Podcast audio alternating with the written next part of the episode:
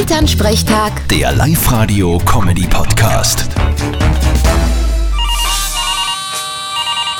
Hallo Mama. Grüß dich, Martin. Stell dir vor, der Papa, der alte Romantiker, hat gesagt, am Wochenende erfüllt er mir meinen größten Wunsch.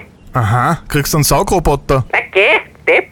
Er fährt mit mir nach Wien und wir gehen in die Oper. Hö, was schaut sich denn an? Ah, wart, wart, wie heißt das? Da steht's eh. Äh, Macbeth.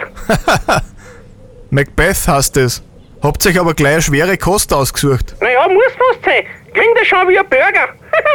du, um was geht's denn da überhaupt? Um einen schottischen König, der alle umbringen lässt. Boah, das klingt aber brutal. Ja, schon.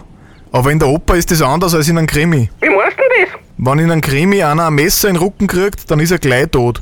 In der Oper fängt er an zum Singen und stirbt erst, wenn das Lied aus ist. Viel Spaß. Vierte Mama. Ja, danke. Vierte Martin.